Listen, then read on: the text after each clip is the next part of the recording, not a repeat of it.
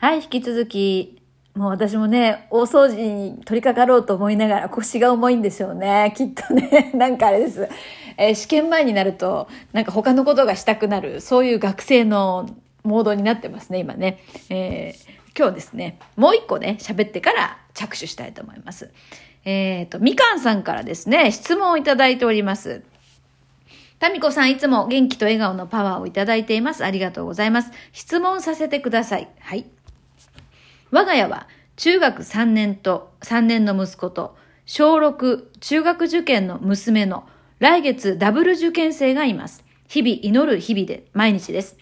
息子は先輩に誘われ空手部入部を目標に中学受験して中高一貫校に入学したものの入学の1ヶ月前空手部が不祥事でほぼ休部となってしまい、もやもやの3年間を過ごしておりました。主人は何か一つ打ち込めるものを息子に持たせてやりたいと、興味があったアーチリー部のある高校への転学を進め、息子も思い切ってこの高校を受験すると、排水の陣で来月受験します。ただ、母親の私から見ると、元来のんびりモードの息子がゆるーく勉強しているように見えてハラハラが止まらず、今日も心配から気合を入れろと怒鳴ってしまいました。心配を信頼に変えようと念じているのですが、心のざわざわがふつふつ湧いてきて止まりません。アドバイスお願いします。そうですか。いやーね、わかりますよ。同じね、あの子供を持つ親としてですね。なんかね、やっぱり子供のことってなると、やっぱ冷静さをね、書く部分ってありますよね。いろいろ分かったつもりでいるけど、じゃあいざ、いざじゃあ受験なのになんかのんびりしてるとかなってくると気になるじゃないですか。まあだから私もね、もうこのアドバイスするようなそのね、偉そうな立場じゃ全然なくですね、日々葛藤の中で生きているわけですよ。まあそんな中、私もわかんないですよ、まだまだ。だって、だってこのみかんさんの方が先輩ですよね。中学3年生と小6、ね、でしょ？まあ私は中2と、まあ小3だから同じようなもんか。まあね、受験、そうだな。まあ私は、うん、気になるんですよ。むちゃくちゃ気になるんですけど、あの、まあ話しましたね、どっかで。長男がね、幼稚園に、その入るときにね、どこの幼稚園に入れたらいいのかっていうのをね、何人もの占いに行き、あげくの果ては、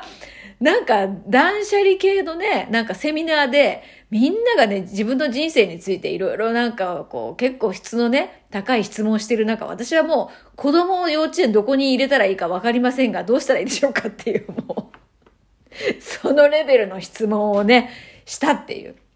まあ、その時にですね、えっ、ー、とね、何ですか、あの、断捨離の、山下秀子さんじゃなくて、断捨離のすすめを書いてた、えー、なんとか信子さん、な、ちょっと名前と忘れました。まあ、その方がおっしゃってたのが、お母さんと子供がね、失敗する権利を奪わないでくださいっていうふうに言われたんですね。で、そのことをはっきり今もね、覚えていて、残っていてですね。で、どっちの道、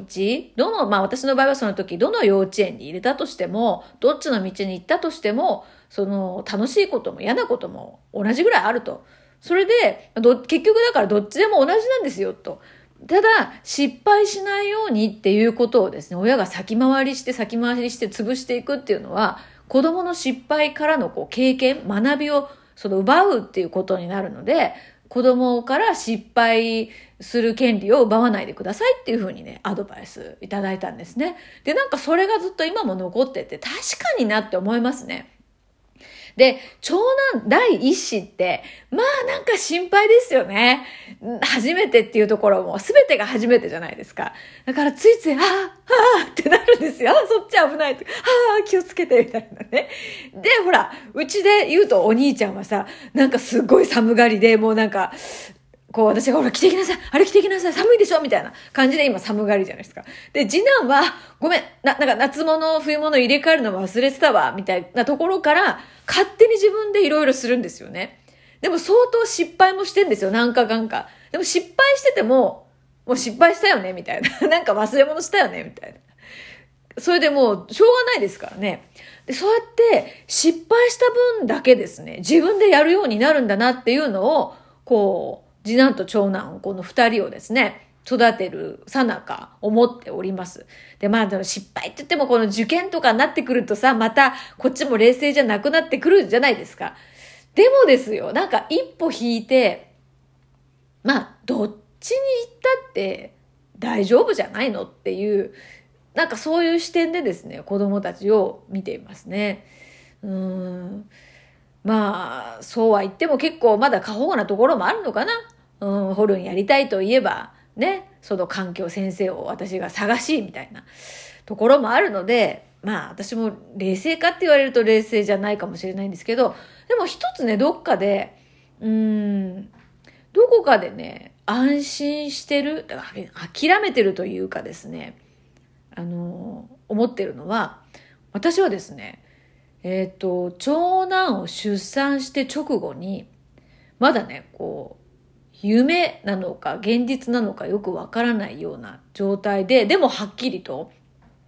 頭の中にですね、二人の青年が現れたんですよ。で、その青年が、えー、一人がすごく優しそうな、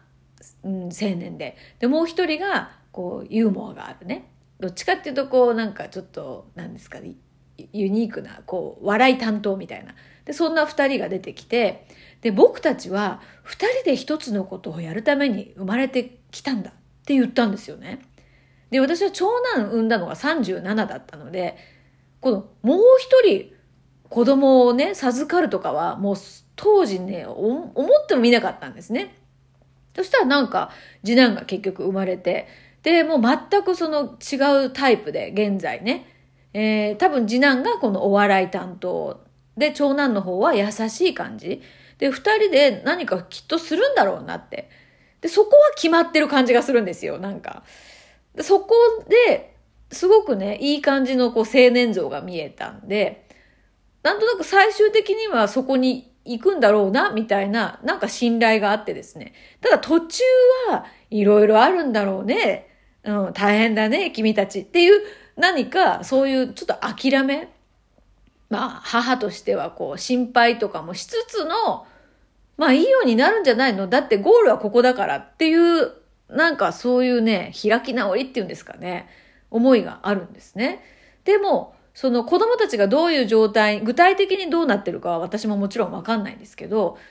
一つその決まってるのはさっき言ったそのね、二人でなんかやるんだよっていう、なんかやることがあるんでしょっていうことと、それをね、見てる自分っていうのももうね、なんかすごくリアルに感じるんですよ。あの、おばあちゃんになって、何か、二人が何かステージなのか何かやってるところの客席みたいなところに私がいるんですよね。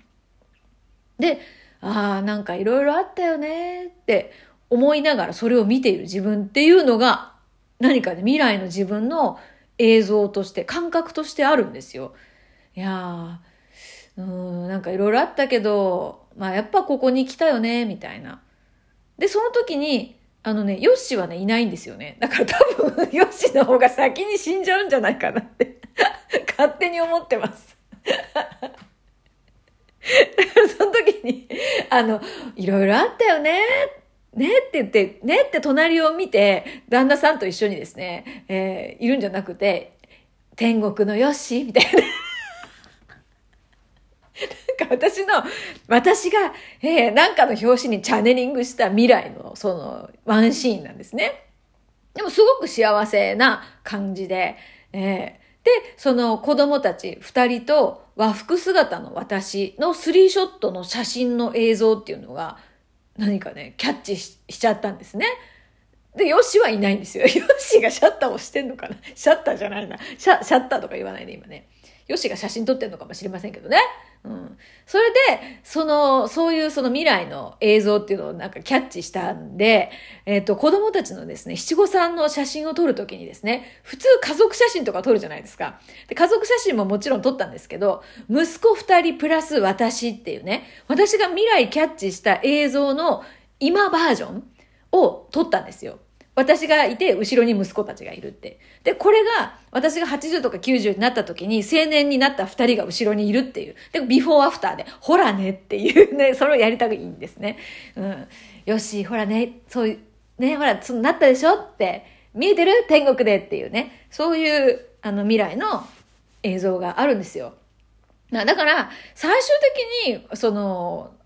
まあいいようになるんじゃないの？っていう思いと、それを見てる自分、ああ、なんか、まあいろいろあったけど、よかったね。子供たちも好きなことをこうやってね、生き生きしてて、みたいな未来の自分がもう私の中で決まってるので、途中もなんかね、怒ったりしますよ、もちろん。早く寝なさいとか、いつまで YouTube 見てんだ？とか、ね、言いますけど、まあ、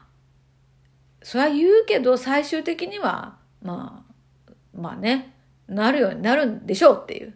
そこを、すごくこう、信頼してる。だから多分ね、子供を信頼してるというよりかは、自分がキャッチした未来のビジョンを信頼してるんですよ。うん。そうそう、そっちそっち。だから子供を信じようっていうよりかは、自分を信じてるって感じですかね。そう、そう、だって映像見たからもうね。で、今まで自分がそのキャッチした未来のビジョンとか感覚で違ったことがないんですよ。だから、その、そこにすごく私は自分への信頼値がすごく高いので、えー、自分がキャッチした子供たちの、と見ている未来の自分のビジョンへの信頼がすごく高いんですよ。だから結局、そういう、ああ、よかったね、みたいな感じでな、子供たちを眺める日が来るんでしょうっていうのがあるから、途中、まあ、吸ったもんだあっても、まあ、いいんじゃないのっていうのがどこかでありますね。まあ、そうは言ってもこれはね、わかんないですけどね。80、90になってみないと。うん、だから共に長生きしましょうよ、みかんさんも。で、ほらね、ああ言ってたなったじゃんとかっていうのをまたですね、共にシェアしたいななんて思っております。はい。だから失敗する権利を奪わない。まあ、これが私の中ですごく効いております。はい。では、大掃除やります。